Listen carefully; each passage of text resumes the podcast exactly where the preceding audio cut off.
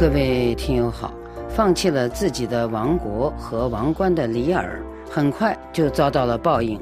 他的两个女儿立即变脸，不仅要削减老王的侍卫数量，而且让下人故意羞辱他。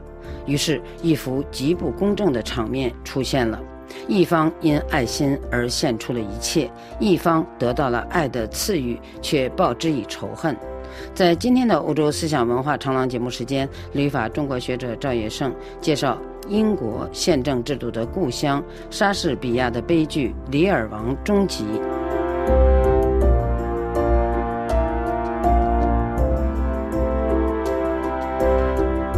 赵先生您好，您好，赵先生，《李尔王》一句似乎提出了个公正的问题。是的，但是这个公正问题呢？它就不是那种简单的我对你好，你对我坏，因而你对不起我。它关涉到的是人之间的无私之爱，如李尔王对女儿的那种爱，被现实的利益、野心、欲望所侵蚀、所毁灭。所以，公正转变成对正义的要求。本来利尔王呢，在把自己的王国全部分给自己的女儿时呢，他设想的晚年生活是轮流在女儿家住，享受女儿的爱心回报。这在他看来呢，是天经地义的事儿。一是骨肉亲情，二是报答恩情。无论如何，女儿呢都应该对他是呵护有加。万没想到，几天之后，大女儿高纳里尔就吩咐他的手下：“你要对他装出一副不理不睬的态度。”这老废物已经放弃了他的权利，还想管这管那。年老的傻瓜正像孩子一样，一味姑息会纵容坏了他的脾气，不对他凶是不行的。很明显，这个女儿对父亲亲情的看法和他父亲是完全不一样。但老王呢，实在是自作多情，而他女儿呢，却把这看作是一桩生意。你把国土分给了我。咱们就交割清楚，我只关心已经到手的利益，你的存在对我只是妨碍。可惜呢，李尔王他不明白他女儿的心思，他太自以为是。在剧中呢，沙翁就安排了一个丑角儿，他本来的职责呢是在宫廷中插科打诨，逗国王高兴。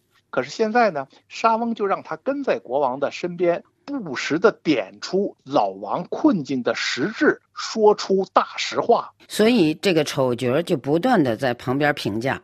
对了，你比如说吧，他说李尔王和他一样都是傻子，只是呢一个穿花衣，一个戴王冠。他嘲笑李尔王啊，说你这个光秃秃的头顶啊，连里面也是光秃秃的，没有一点脑子，所以你才会。把一顶金冠送了人，那么李尔王看到大女儿对他满脸怒容，却不知为何。这个丑角呢，就在旁边揭出真相，说啊，从前呐，你用不着看他的脸，他皱不皱眉不与你相干。那个时候呢，你也算一条好汉。可现在啊，你变成了个零。他点出了李尔不加考虑、任意行事的后果。那女儿呢，就斥责李尔王是假痴假呆、自失身份，要撤下他的侍卫随从。李尔王就明白啊，自己已经就犯下了大错。这个时候呢，他就幻想啊，他还有二女儿李根呢，会接纳他呀。他就急忙来赶到二女儿家。其实呢，大女儿已经明白，说出了自己的担心。不知什么人替他出的好主意，让他随身带着一百个全副武装的卫士，只要他做了一个梦，听了一句谣言，转了一个念头，就可以任着性子用他的力量危害我们的生命。因此啊，我们就知道，权力的继承那必须是彻底。只要放权的人仍然保有力量，那继承者就会是寝食难安。咱们再说这第二条线索。埃德蒙在父亲面前诬告了艾德加，他又跑到哥哥面前呢挑拨说，父亲认为你要谋害他，所以要你的命，你赶快跑吧。他并且刺伤自己的手臂，转脸对赶来的格罗斯特伯爵说呀：“哥哥要我参加他的阴谋，我不干，所以他要杀我。”老伯爵就下了决心，要杀掉他的这个嫡子。他一口答应呢，让他的私生子爱德蒙来继承爵位和土地。爱德加呢就逃跑了，躲到了一个人迹罕至的地方，装作疯子，而那个被李尔王下令驱逐出境的肯特伯爵呢，就化妆成了一个老仆人，跟在李尔王身边。莎士比亚的这个安排呢，有他的深意。在一个是非颠倒的世界，正义只能暂时隐身，等待出现的时机。那李尔王还在相信二女儿里根会遵守诺言吗？是啊，他就赶到二女儿家去控诉大女儿的劣行。他的无情的凶恶，像恶鹰的利喙一样猛拨我的心。我简直不能告诉你，他伤天害理到了什么地步。哪知里根立即反驳他，为姐姐辩护，说：“父亲，你已经老了，已经快到了生命的尽头，应该让一个比您自己更明白您地位的人来管教管教您。”看到二女儿如此薄情，老王竟然回答说：“我承认我年纪老了，不中用了，让我跪在地上请求您赏我几件衣服穿，赏我一张床睡，赏我一点东西吃吧。”说完就给女儿跪下，李根却转身就斥责他是胡闹。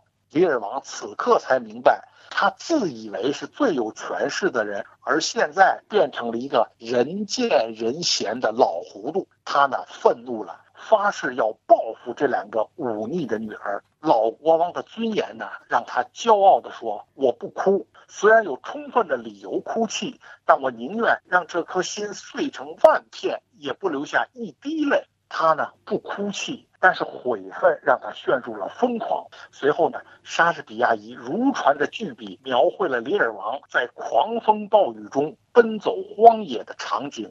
这一幕呢，是戏剧舞台与电影银幕上最惊人的一幕。他考验饰演李尔王的演员的功力。李尔王召唤。雷鸣电闪的那几段台词是字字珠玑，无助让他试图唤起自然的神力帮他复仇。他呼唤道：“你震撼一切的霹雳啊，把这生殖繁密的饱满的地球击碎吧！”打碎造物的模型，不要让一颗忘恩负义的人类的种子遗留在地上。这是戏剧冲突的高潮，也是转折点。是的，暴风雨一场戏呢是个转折，接下来这个父女关系的冲突呢就转变成了宫廷斗争。第二条线索就突出出来了。李尔王呢，他饱受暴风雨的侵袭之后。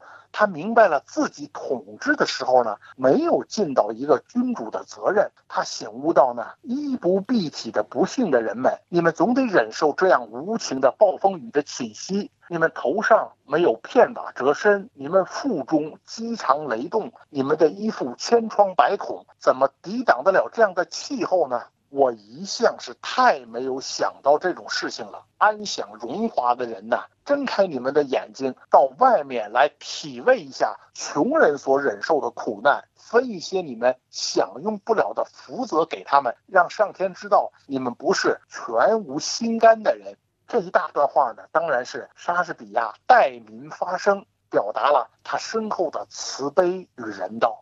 那么随后呢？跟随李尔王的肯特就发现旷野中有一间小木屋，他就拉李尔王进去避雨。谁知住在这屋里的人呢，就是逃跑在外的艾德加。他化名汤姆，装疯卖傻，是满口胡话。于是就出现了这么一个场面：已经处在半疯状态的老国王。化妆成老仆人的肯特伯爵和装疯卖傻的艾德加，这三个人啊，都是被迫害、被追杀的倒霉者，碰巧就在这旷野之中的小屋相聚。再说呢，艾德加的父亲格罗斯特伯爵呢，他接到了一封信。告诉他，法王和小女儿考迪利亚新兵来为老王报仇，军队已经在多佛登陆。那么格罗斯特呢，马上把这个消息就告诉给了他的私生子艾德蒙。他以为艾德蒙呢会站在老王一边，谁知这艾德蒙啊是正要借机谋害老王。他是一个筹划着大阴谋的人。此时呢，他已经和李尔王的两个大女儿暗通款曲，是关系暧昧。随后就是埃德蒙诡计百出。莎士比亚两次让他公开表白，只要能达到他的目的，他不惜做任何伤天害理的事儿。他的父亲也不过是他手中的工具。看来莎翁是把作恶这样一条线贯穿在爱德蒙的身上了。显然如此啊，因为格罗斯特伯爵为了寻找李尔王，他无意中闯进了他儿子爱德加的隐身处。但是这个时候呢，父子不相认，因为爱德加知道父亲是受了弟弟的挑唆呢，正在追杀他。而现在呢，他是化了妆和父亲碰面，心中明白，表面上却依旧疯癫。他不停说着胡话。暗中呢，却在保护着李尔王和他的父亲。他说：“现在蒙着的污名，总有一日恢复清洁之身。”好，咱们今天就先讲到这儿。好的，那就谢谢赵医生。谢谢。